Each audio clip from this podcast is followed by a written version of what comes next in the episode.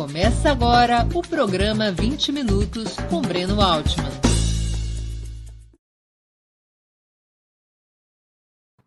Bom dia. Hoje é 15 de fevereiro de 2022. Está começando mais uma edição do programa 20 Minutos Análise. O tema: Qual a estratégia de Bolsonaro para 2022? Em maus lençóis nas pesquisas eleitorais, com alta taxa de rejeição e menos de 25% das intenções de voto no primeiro turno, quais têm sido os movimentos de Jair Bolsonaro para recuperar terreno contra Lula? Qual sua estratégia, afinal? Disputar o voto de centro ou consolidar as preferências pela extrema-direita, ao menos no primeiro turno? E o que pretende fazer no segundo turno? Como imagina formar maioria diante da amplíssima coalizão que vai se criando em favor do seu rival? Se perder, Bolsonaro se prepara para virar a mesa? São as questões que tentarei abordar durante minha exposição no programa de hoje. Antes de começar, quero pedir um pouquinho de paciência a vocês e fazer um pedido especial. Opera Mundi, como toda a imprensa independente, é um projeto sustentado principalmente pelo apoio de seus assinantes e espectadores. Para sermos independentes do poder econômico, escolhemos ser dependentes de vocês, que leem nossas matérias e assistem nossos programas. Sua contribuição financeira é decisiva para nossa manutenção e desenvolvimento, ainda mais em um ano tão decisivo e difícil como 2022. Há cinco formas possíveis de contribuição. A primeira delas, você pode se tornar assinante solidário de Opera Mundi em nosso site, com uma contribuição mensal permanente. Basta acessar o endereço operamundi.com.br barra apoio. Eu vou repetir, operamundi.com.br barra apoio. A segunda forma de contribuição, você pode se tornar membro pagante de nosso canal no YouTube basta clicar na opção Seja Membro em nosso canal nessa plataforma e escolher um valor. Agora mesmo você pode fazer isso. Terceira forma de contribuição. Durante a transmissão de nossos vídeos, você poderá contribuir com o Super Chat ou Super Sticker. Normalmente, apenas as perguntas uh, acompanhadas pelo Super Chat ou feitas por membros pagantes do nosso canal no YouTube, são lidas e respondidas durante o programa ao vivo. Portanto, contribua com o Super Chat ou torne-se membro pagante de nosso canal no YouTube. Quarta forma de contribuição. Se você estiver assistindo o programa depois de sua transmissão ao vivo, poderá contribuir através da ferramenta Valeu Demais, estipulando um valor de sua vontade e possibilidade. Quinta forma de colaboração. A qualquer momento você poderá fazer um Pix para a conta de Opera Mundi, de qualquer valor que julgar adequado. Nossa chave nessa modalidade, nossa chave do Pix é apoie.operamundi.com.br. Eu vou repetir: apoie.operamundi.com.br. A nossa razão social é última instância editorial limitada. Além dessas cinco formas de colaboração, lembre-se sempre de dar like e compartilhar nossos programas, pois isso aumenta nossa audiência e engajamento, ampliando também nossa receita publicitária, tanto no site quanto no YouTube. Está dado o recado comercial. Nós precisamos da sua ajuda. Eu sei que está difícil para todo mundo, mas por menor que seja o valor, por menor que seja a contribuição, para nós ela é fundamental, porque este trabalho jornalístico, acreditem, custa caro para ser mantido, para a gente poder oferecer uma qualidade adequada aos nossos leitores e aos nossos espectadores. Sem a contribuição engajada de quem gosta dos nossos programas, de quem acompanha o Opera Mundi, sem esse engajamento, a gente não consegue seguir à frente com a independência e a qualidade que são os nossos compromissos fundamentais. Portanto, contribua. A tua participação é fundamental. Vamos ao trabalho. O ponto de partida do atual cenário eleitoral tem quase um ano. Podemos reconstruir essa trajetória a partir do dia 8 de março de 2021. Mas o que, que ocorreu de tão especial nessa data, além de ser o tradicional Dia Internacional de Luta das Mulheres? Foi nesse dia, 8 de março de 2021, que o ministro Edson Fachin do Supremo Tribunal Federal, o STF, anulou as sentenças condenatórias da 13ª Vara Federal de Curitiba, a Vara Federal da Lava Jato, contra o ex-presidente Lula, devolvendo-lhe os direitos eleitorais. Essa deliberação, nas semanas seguintes, por eh, decisão plenária do STF de Cortes Inferiores, seria consolidada e estendida a praticamente todos os processos envolvendo o líder petista. Trocando miúdos, além de livre e inocentado, Lula poderia se apresentar como candidato a presidente da República. Mesmo desgastado pelo desastre criminoso no enfrentamento da pandemia, ainda que afundado em uma grave situação econômica e social, até então, Jair Bolsonaro tinha uma perspectiva eleitoral de relativa tranquilidade. Mantinha mais de 30% das intenções de voto e contava com uma grande fragmentação entre eventuais adversários, da esquerda à direita tradicional. Nenhum nome circulando na praça até 8 de março de 2021 tinha capacidade tinha potencial de criar uma onda popular mais impetuosa contra o atual presidente. O governante neofascista, claro, sabia que as dificuldades em um eventual segundo turno não seriam nada desprezíveis. Essa foi uma das razões, aliás, para sua aproximação com os partidos do chamado Centrão, tentando criar uma coalizão mais ampla que pudesse lhe dar maior musculatura nos estados, já com os olhos no segundo turno. Havia outro motivo importante, mais premente, para esse pacto entre Bolsonaro e a direita fisiológica: bloquear pedidos de impeachment na Câmara dos Deputados, além de facilitar a governabilidade cotidiana, a aprovação das reformas liberais. Bolsonaro vinha fazendo um giro em sua estratégia desde meados de 2020, prestemos atenção nisso. Até junho daquele ano, Bolsonaro apostava suas fichas em uma política de confrontação que pudesse criar as condições para a rápida superação do regime democrático liberal configurado pela Constituição de 1988, a chamada Nova República, ou Sexta República. Sexta República, porque cada uma das repúblicas, cada número de república está vinculado a uma Constituição. A Constituição de 1891 é a Primeira República. A Constituição de 1934 é a Segunda República. A Constituição de 1937, a do Estado Novo, é a Terceira República. A Constituição de 1946 é a Quarta República. A Constituição da ditadura de 1967 é a Quinta República. E a Constituição de 1988, a Sexta República, na qual nós nos, nós nos encontramos. Pois bem, até meados de 2020, a política de confrontação de Bolsonaro buscava superar o regime democrático e liberal da Sexta República e estabelecer um Estado policial.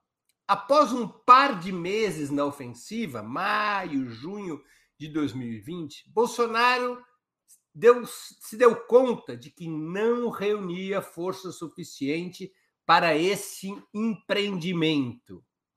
Não havia unidade nas Forças Armadas, não havia apoio suficiente da burguesia, não havia respaldo comunicacional, ele não tinha suporte internacional e tampouco suficiente mobilização de massas a favor desse projeto. Pior ainda, Bolsonaro se viu em um crescente isolamento com essa sua lógica de enfrentamento, tanto no Poder Judiciário quanto no Congresso Nacional, colocando em risco seu próprio mandato. Nessa situação, Bolsonaro teve que recuar e se viu obrigado a negociar alianças e mudar de política, jogando todas as suas fichas na reeleição. Isso foi em meados de 2020, quando a pandemia já impulsionava para baixo a própria situação econômica do país, além da catástrofe sanitária e em vidas humanas. O plano bonapartista de Bolsonaro, de alto golpe e mudança do regime político, passava a depender das urnas de 2022 sem capacidade de implementá-lo a curto prazo, esse projeto do alto golpe deixou de ser uma alternativa real e se transformou num instrumento de agitação e mobilização que de vez em quando Bolsonaro utiliza para uh, animar a sua base mais ideológica, como viria a acontecer no 7 de setembro de 2021, naquelas manifestações bolsonaristas no dia da independência. No percurso entre a política de ruptura, a política golpista que Bolsonaro implementou até meados de 2020, e a estratégia de coalizão com o chamado Centrão, atual política de Bolsonaro, para complicar ainda mais sua vida, o atual presidente teve que enfrentar uma divisão na extrema-direita, com a deserção do ex-juiz Sérgio Moro.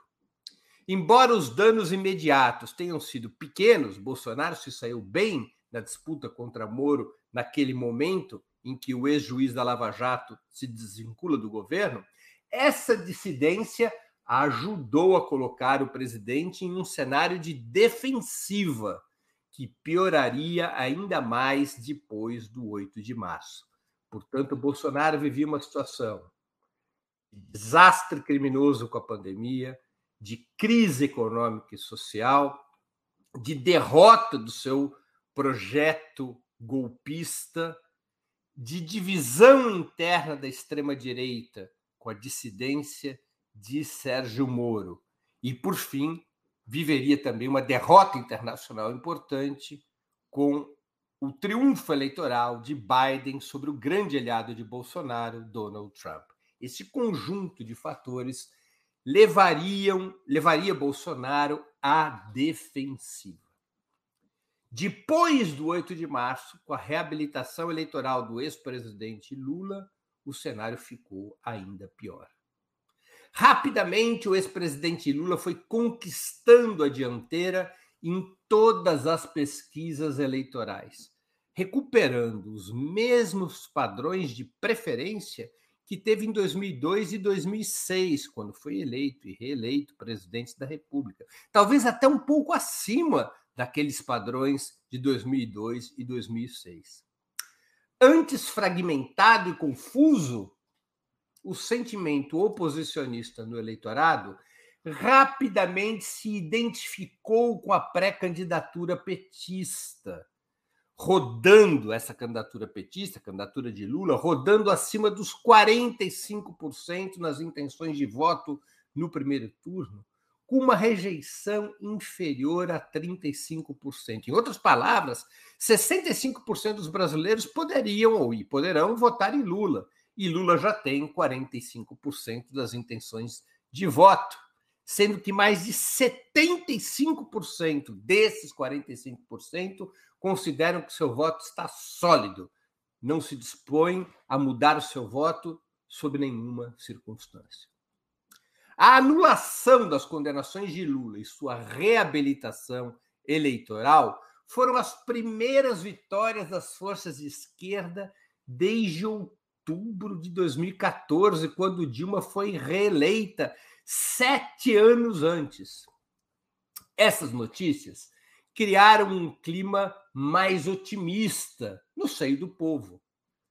Neste clima mais otimista, se desenvolveu a campanha Fora Bolsonaro entre junho e outubro do ano passado, 2021, ainda que sem densidade suficiente para mudar a relação de forças na Câmara dos Deputados e ameaçar o mandato presidencial do ex-capitão. Os protestos funcionaram como um ingrediente a mais para desgastar Bolsonaro, mas não contou com o embarque das classes trabalhadoras. O povão não apareceu nas manifestações de 2021.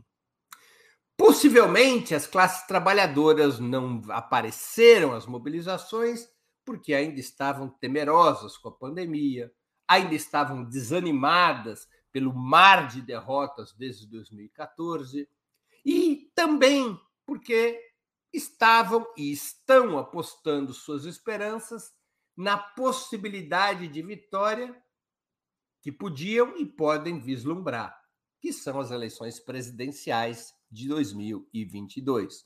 O povo, na prática, decidiu que as eleições presidenciais é o momento de mudança, que não eram aqueles protestos em 2021, os protestos fora Bolsonaro, apesar do empenho dos partidos e sindicatos. A ascensão de Lula trouxe duas realidades combinadas para Bolsonaro. Uma realidade relativamente positiva e outra taxativamente negativa.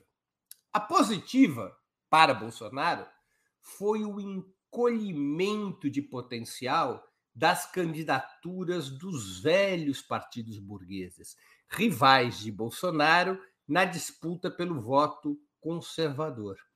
Os velhos partidos burgueses e suas lideranças, aqui estou falando do PSDB, do DEM, do MDB, esses partidos e lideranças burguesas tradicionais ficaram ensanduichados em uma, entre, em uma bipolarização cada vez mais sólida entre Bolsonaro e Lula.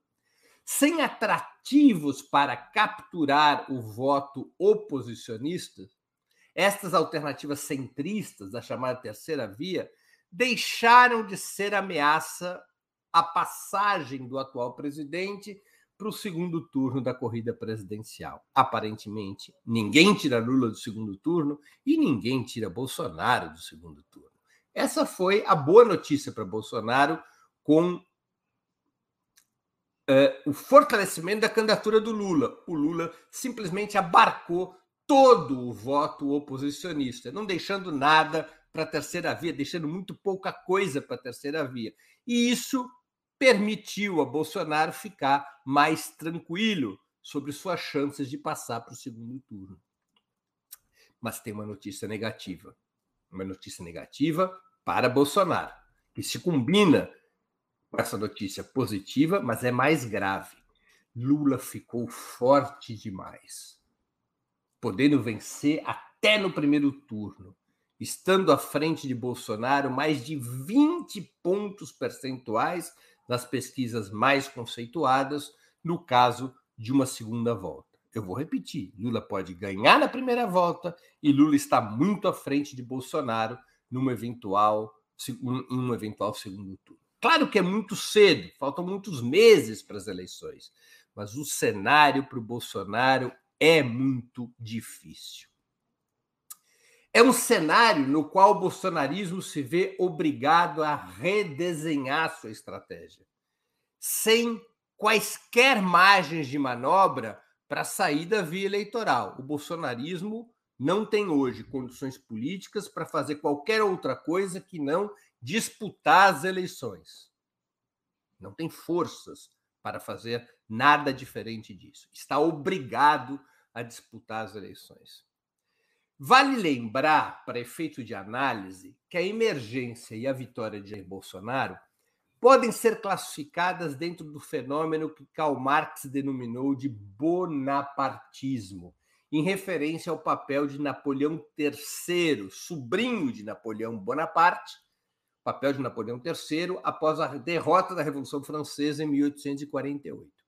Quem quiser se aprofundar nesse tema, sobre o que é o bonapartismo, eu sugiro a leitura de uma das mais célebres obras políticas da história, escrita por Karl Marx e que se chama O 18 Brumário de Luiz Bonaparte. Há uma excelente edição, uma tradução muito boa, publicada pela editora Boitempo, o 18 Brumário de Luiz Bonaparte. É uma obra indispensável para quem quiser, é, digamos, assimilar ferramentas, conceitos fundamentais para a análise política.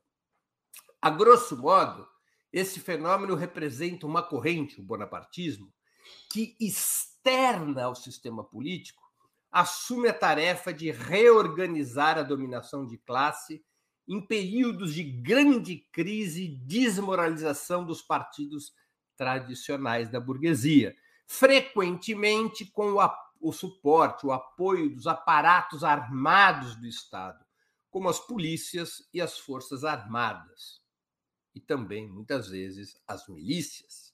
O fascismo e o nazismo foram exemplos de bonapartismo. As ditaduras militares na América Latina também.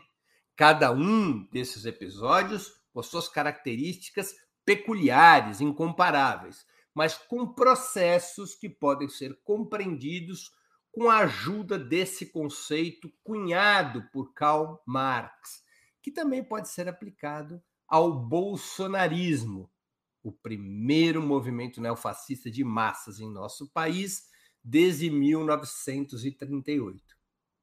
Uma das peculiaridades do bolsonarismo, contudo, é que ele vive sob a tensão de duas formas de bonapartismo, por assim dizer. Uma forma clássica de comando individual, centrada no presidente, que busca concentrar todo o poder em suas próprias mãos, nas próprias mãos, e outra forma de bonapartismo institucional, representada pelas Forças Armadas, que, mesmo no regime militar, buscaram estabelecer uma institucionalidade sólida, despersonalizada.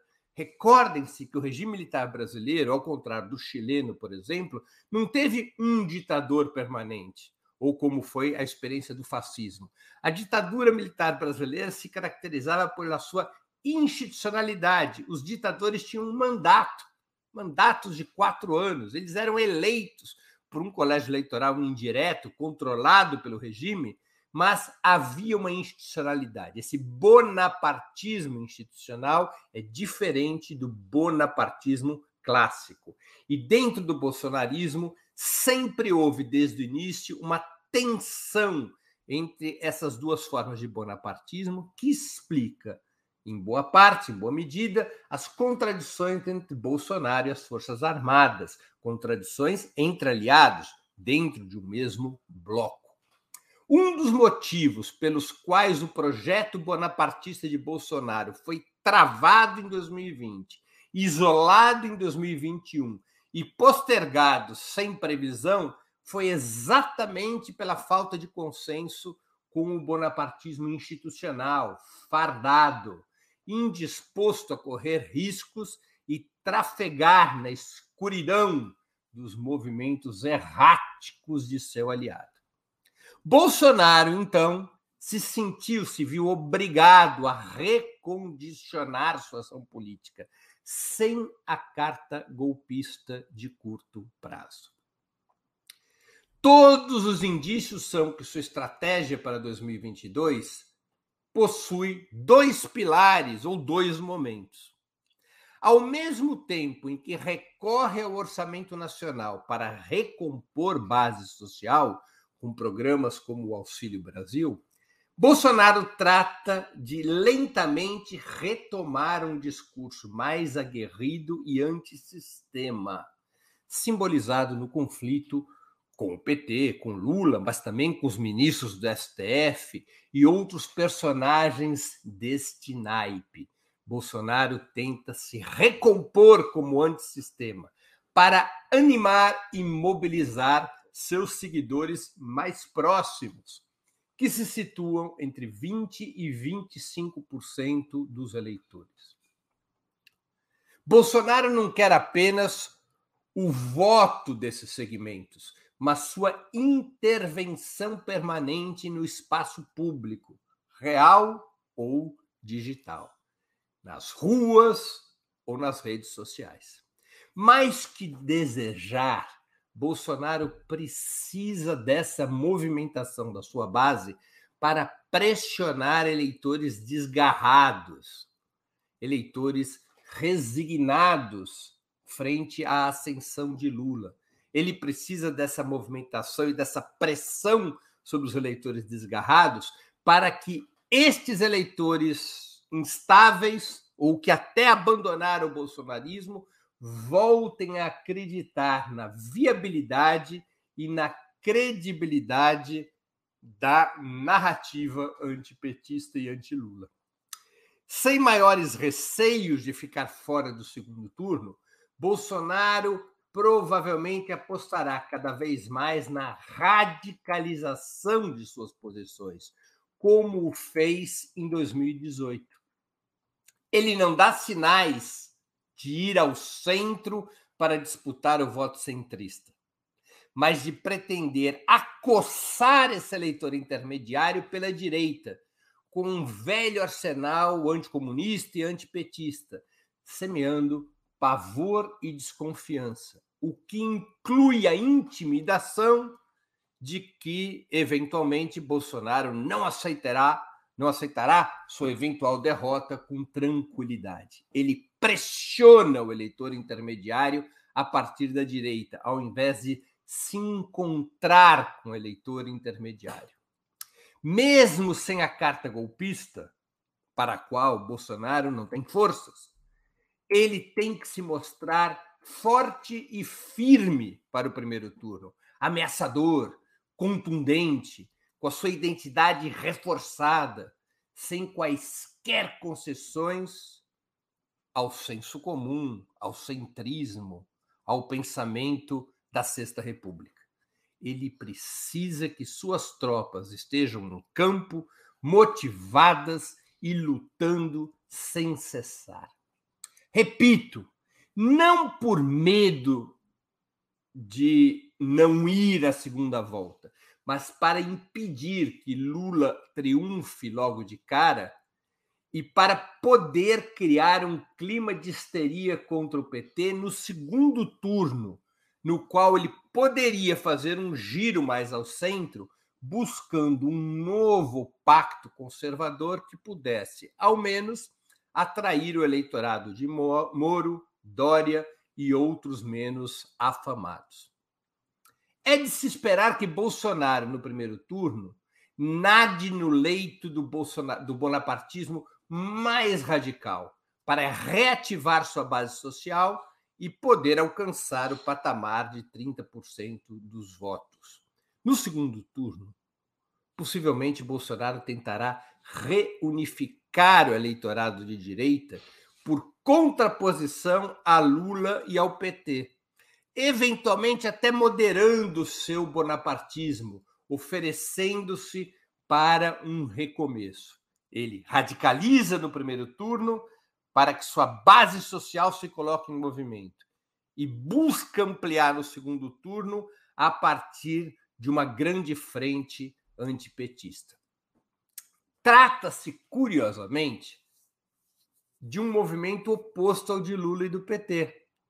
Lula e o PT fazem do bolsonarismo, do antibolsonarismo, sua bandeira central desde já, ampliando o discurso para o centro e até para a oposição de direita, preferindo amplitude do que identidade, priorizando a atração do eleitor intermediário do que a mobilização do eleitor de esquerda já no primeiro turno.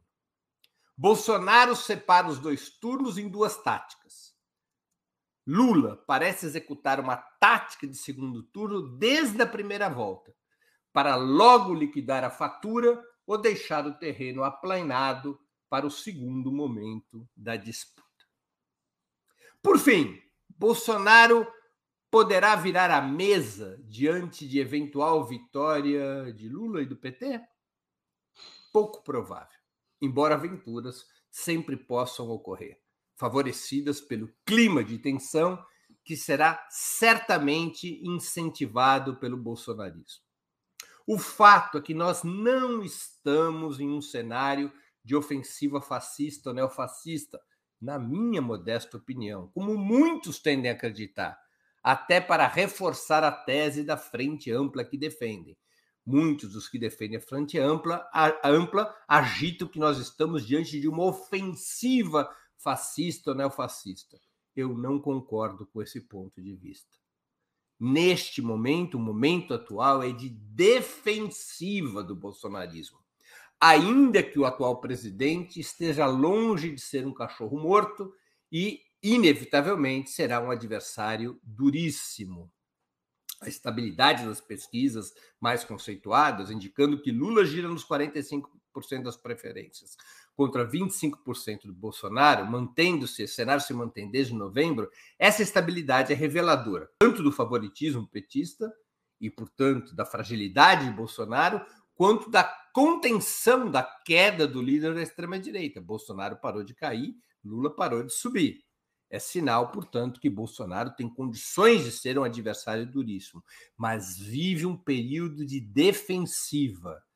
Não há uma ameaça neofascista ou fascista no horizonte, embora o adversário seja um neofascista. A correlação de forças hoje não é favorável ao projeto bonapartista de Bolsonaro, embora uma vitória de Bolsonaro nas eleições possa lhe ajudar a recompor a correlação de forças em favor desse projeto bonapartista.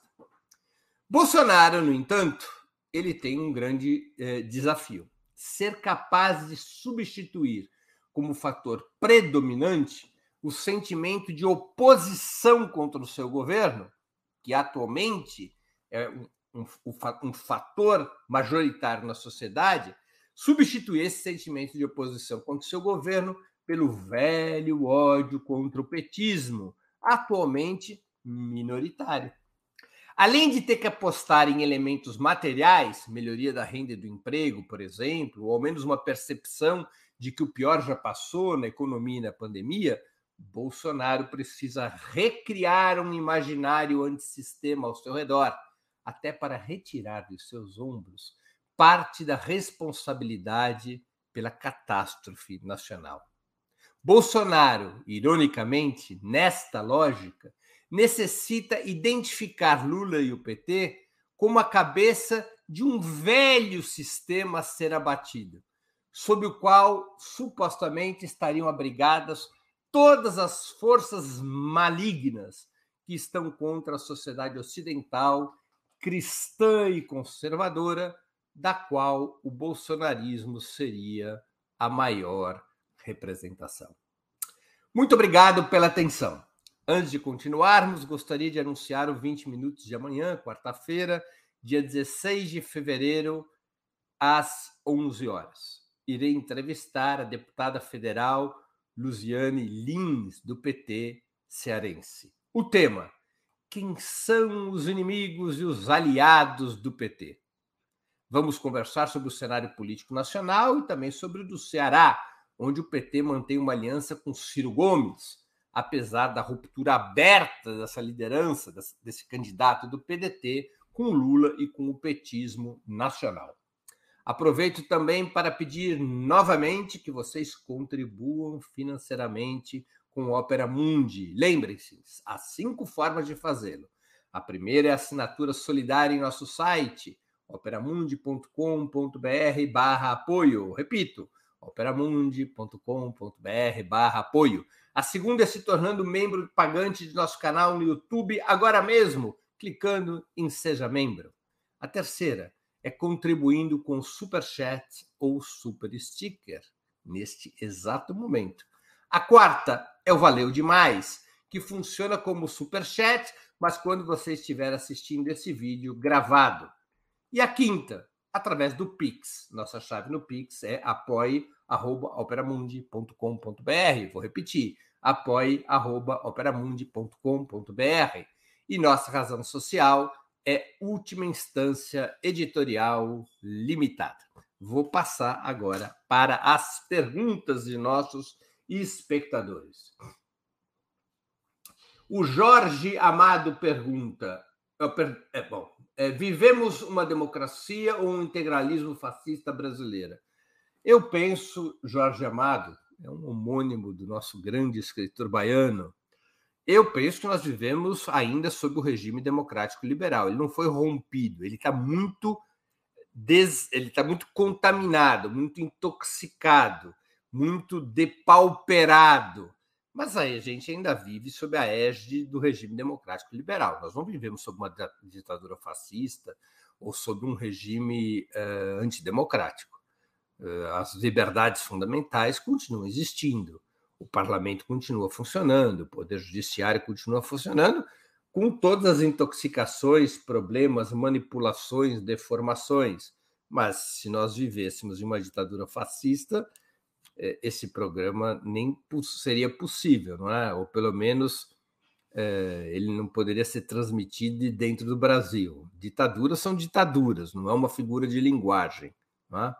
Nós vivemos dentro do que é, dizer, numa situação já putrefata, mas a gente vive numa situação apodrecida, mas a gente vive um regime democrático liberal. Ainda vivemos sob a égide de um regi desse regime que é decrépito, que está corrompido, que está apodrecido, mas ele não foi rompido. Esse é o grande impasse do país. Nós temos o velho morrendo, que é o regime, esse regime democrático liberal, e o novo não nasceu. O novo para a extrema-direita é um Estado policial.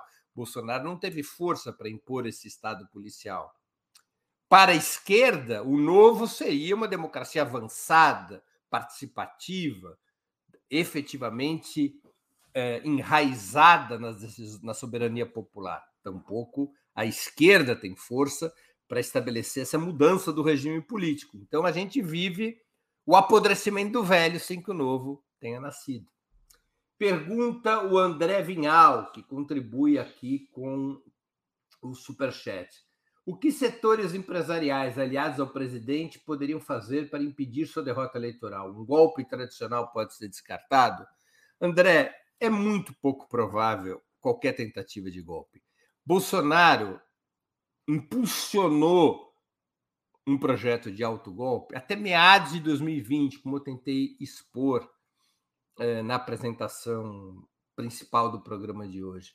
Mas ele não teve força para isso esse projeto foi derrotado. Ele não teve as condições necessárias para o autogolpe. E essas condições de lá para cá, de 2020 para agora, se deterioraram. Elas não estão melhores, elas estão piores. Claro que é possível alguma aventura, alguma tentativa tresloucada, mas não estão postas as condições para, especialmente para antes das eleições, para qualquer tentativa golpista. Isso não é o provável pode acontecer alguma aventura, mas não há força na sociedade, nem nas Forças Armadas, nem nas instituições, nem entre os meios de comunicação, nem na burguesia para uma iniciativa desse tipo. Bolsonaro está rigorosamente condenado a disputar as eleições. É, é, é esse, esse é o cenário de batalha que vai definir o futuro político do país. As eleições. Isso vale para a esquerda, isso vale para a direita. Não há uma outra saída real, realista, que não a disputa eleitoral. Nem para a direita, nem para a esquerda. Nós não teremos nem golpe que dê certo, nem continuidade e vitória de uma campanha do impeachment ou algum tipo de rebelião popular que coloque o Bolsonaro para fora do governo. Esses dois cenários são cenários muito improváveis. Nós caminhamos para que a batalha política seja decidida nas urnas. Essa é a minha opinião, André. Temos aqui é, uma outra pergunta da Eleara Maria Manfred. Breno, por que a esquerda poupa os verdadeiros responsáveis dessa desgraça, que são os militares? Puxa, Eleara, eu não sei se a esquerda poupa. Será? Uh, muitas vezes eu vejo gente de esquerda criticando e tudo mais, né? Talvez possa, pudessem criticar com maior intensidade, mas eu não percebo essa ausência de crítica ao papel dos militares. Ao contrário, eu acho que a esquerda se deu conta que o país tem uma questão militar que a própria esquerda não tratava antes da ascensão do Bolsonaro, como se tivesse resolvido o problema da tutela militar sobre o Estado brasileiro. Mas acho que, pelo menos majoritariamente, a esquerda se deu conta de que existe uma questão militar. O que pode estar acontecendo, aí eu concordo contigo, Eliara, que programaticamente a esquerda não está defendendo uma saída para esse problema. Isso não consta no programa do PT de 2020, o programa de reconstrução e transformação do Brasil, isso não consta nos programas ou nos discursos dos principais candidatos progressistas, incluindo Lula. Então, o que fazer com as Forças Armadas, em termos do seu currículo, o que fazer com a ocupação do Estado pelos militares, são mais de 10 mil militares da, da, da reserva e da ativa em cargos eh, governamentais. Essa discussão programática, de fato, a gente não está assistindo. Aí você tem razão. Há uma crítica sem uma discussão programática. O que vai ser, vai ser feito ou não vai ser feito uma reforma do artigo 142 da Constituição Federal, que na prática abriga uma possibilidade, ao menos teórica, de intervenção militar? É, é um, uma coisa esdrúxula, uma jabuticaba, o artigo 142 da Constituição. Aliás, foi um dos motivos pelos quais o PT votou contra a Constituição de 88. O artigo 142 prevê que as Forças Armadas podem intervir em defesa da, da lei e da ordem no país, a partir do chamamento de um dos três poderes da República. Isso é uma aberração antidemocrática. Eu também não tenho visto claramente eh, os partidos de esquerda e seus candidatos defenderem a revogação do artigo 142. Isso você tem razão, não há uma discussão programática sobre o que fazer com a questão militar. Mas a crítica ao papel nefasto dos militares no governo Bolsonaro, essa crítica eu tenho visto, Eliara. Uh, a Ana Tereza, Breno, vamos supor que realmente o Bozo tenha desobedecido os chefes. Você acredita que esse sopro de lucidez da nossa relação internacional possa mostrar que vem mudança no tom e estratégia na campanha? Puxa, quer dizer, não sei se eu entendi bem a sua colocação. É, eu não, não compreendi que chefes que o Bolsonaro teria desobedecido. Eu acho que o Bolsonaro ele tentou o autogolpe em 2020. Ele tentou criar as condições para o autogolpe em 2020 e não conseguiu. Ele teve que recuar. Ele teve que recuar. Ele teve que jogar suas fichas nas eleições de 2022. Uh, e na estratégia para 2022, como eu tentei expor, uh, ele opera uma estratégia com dois pilares. No primeiro turno, a radicalização, ele já começou, para mobilizar sua base social. Ele tenta estabelecer para si próprio, novamente, uma imagem antissistema, como em 2022, como, ele, como se ele tivesse como as coisas não, não, não deram certo para ele, porque ele estava aprisionado pelo velho sistema, pela, pelos partidos corruptos, pelo STF é, é, apodrecido, pelo parlamento é, e suas divisões, e assim por diante. Né? É, agora, no segundo turno, ele tentará operar uma tática de reunificar o campo conservador contra o antipetismo. As ordens eh, a respeito dele não ir a Moscou, que ele desobedeceu, não foi propriamente uma ordem. Houve uma pressão. Não, não há as relações internacionais, eh, especialmente nós estamos falando de um país importante como o Brasil, não é de ordem. Não é? é são relações de pressão, senão a gente simplifica muito como funciona. Tá? É, muitas vezes, dirigentes brasileiros, inclusive de direita, deram uma banana para a Casa Branca, porque a lógica pela qual esses dirigentes da direita brasileira funcionam não necessariamente, em todos os momentos, corresponde à lógica da Casa Branca. Ernesto Geisel, por exemplo, que era um ditador, ele, num certo momento, reconheceu o governo angolano, e o governo angolano, depois da independência desse país em relação a Portugal, foi dirigido pelo MPLA, que dirige o país até hoje. O MPLA era de origem marxista. Ele reconheceu o governo angolano contra a opinião norte-americana, porque correspondia aos interesses da burguesia brasileira, ou de setores da burguesia brasileira. Então, o Bolsonaro recebeu pressão dos Estados Unidos, mas ele opera conforme as lógicas, a lógica dele, da fração política que ele lidera e dos setores burgueses que ele representa. Não necessariamente ele vai estar junto com, com o, cada uma das orientações da Casa Branca. Não funciona desse jeito. Né? A gente não pode simplificar que seja assim. Não é uma relação empregatícia. Os Estados Unidos funcionam assim em relação a países pequenos, da América Central, da América do Sul. Aí sim é uma relação quase empregatícia. Né? com países poderosos, ou regionalmente poderosos como o Brasil, como o México, como a Argentina e outros, só estou aqui falando dos países da América Latina, não funciona desse jeito, né? Há momentos de contradição. É, bom, eu respondi aqui as questões que me estavam que estavam postas. Quero agradecer algumas contribuições que ocorreram, não necessariamente com, com perguntas Uh, a Nádia Prado Gomes faz uma nova pergunta, que é: você acredita que o presidente poderia se tornar inelegível? Não há nenhum instrumento previsto que eh, permita a gente prever, eh, eh, que nos permita ter essa previsão, Nádia. Não foram anuladas as eleições de 2018, o TSE não fez isso Uh, não há processo de impeachment aberto, não há nenhum instrumento que possa tornar Bolsonaro inelegível. Nada, pelo menos, que eu visualize, viu, Nádia? Que eu tenha conhecimento. Há também uma outra pergunta, da, novamente da Ana Tereza. Então não é estratégico, mas sim intuitivo? Imagino que ela esteja falando do Bolsonaro. Olha, é difícil eu te dizer isso. Eu, não, se, a gente, eu precisaria viver nas entranhas do bolsonarismo para ter uma opinião sólida sobre isso tenho a impressão que é uma combinação. Eu não acho que é, o núcleo bolsonarista seja desprovido de vida inteligente. Acho que eles são toscos, eles são brutais, eles são atrasados, mas há circuitos de formação estratégica ali, senão nem ao governo do país teria chegado. Ninguém chega à presidência de um país, digamos, de uma maneira é, ocasional, alguma estratégia, alguma elaboração estratégica tem que ter. Né? Então, eu creio que é uma combinação desses dois elementos.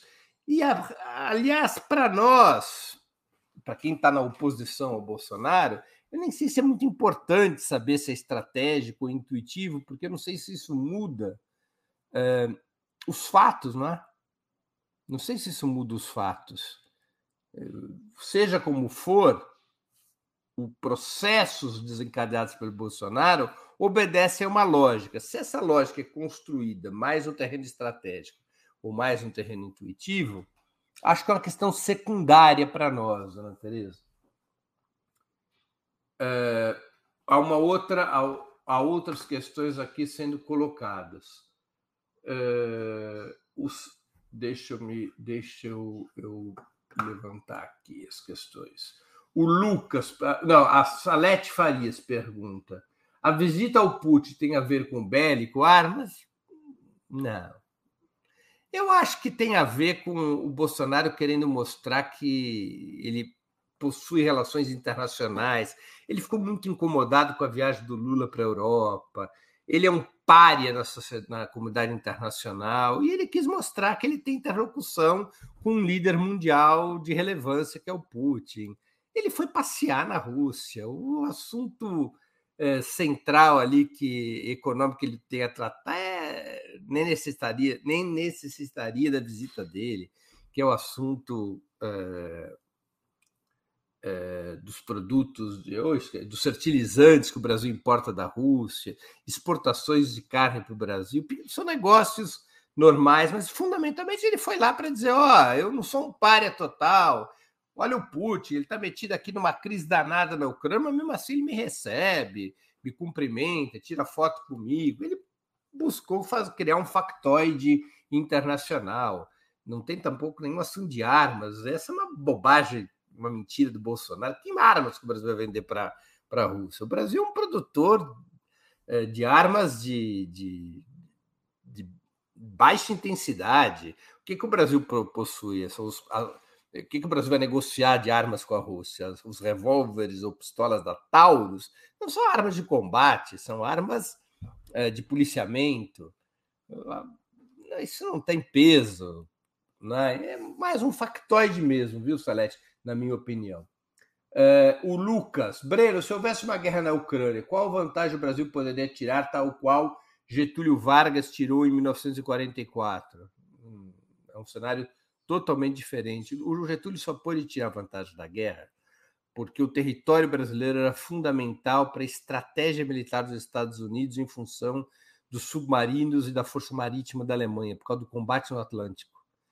É, isso foi que permitiu Getúlio Vargas tirar vantagens. Os Estados Unidos precisavam de uma base eh, no, militar no Brasil, que é aquela base que se instala no Rio Grande do Norte, porque os alemães, eh, com seus submarinos e sua força marítima, eles ameaçavam o Atlântico.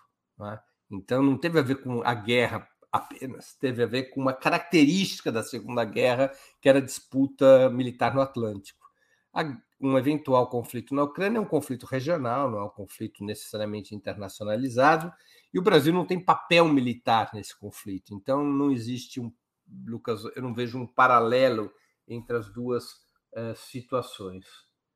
Bom, pessoal, eu acho que aqui a gente termina com as perguntas. Uh, eu queria agradecer a todos e a todas que assistiram o programa, em especial aqueles que puderam fazer contribuições financeiras ao nosso site e ao canal do Opera Mundi no YouTube.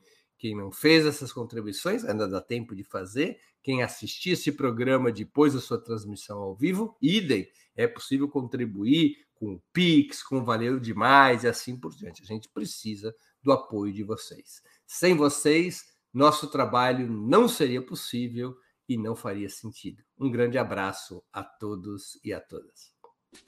Para assistir novamente esse programa e a outras edições dos programas 20 Minutos, se inscreva no canal do Opera Mundi no YouTube. Curta e compartilhe nossos vídeos. Deixe seus comentários. O jornalismo de Ópera Mundi é mantido com o seu apoio. Faça uma assinatura solidária em www.operamundi.com.br. Com um pequeno valor mensal, você nos ajuda no desenvolvimento de um jornalismo independente e de qualidade. Obrigado pela audiência e até a próxima.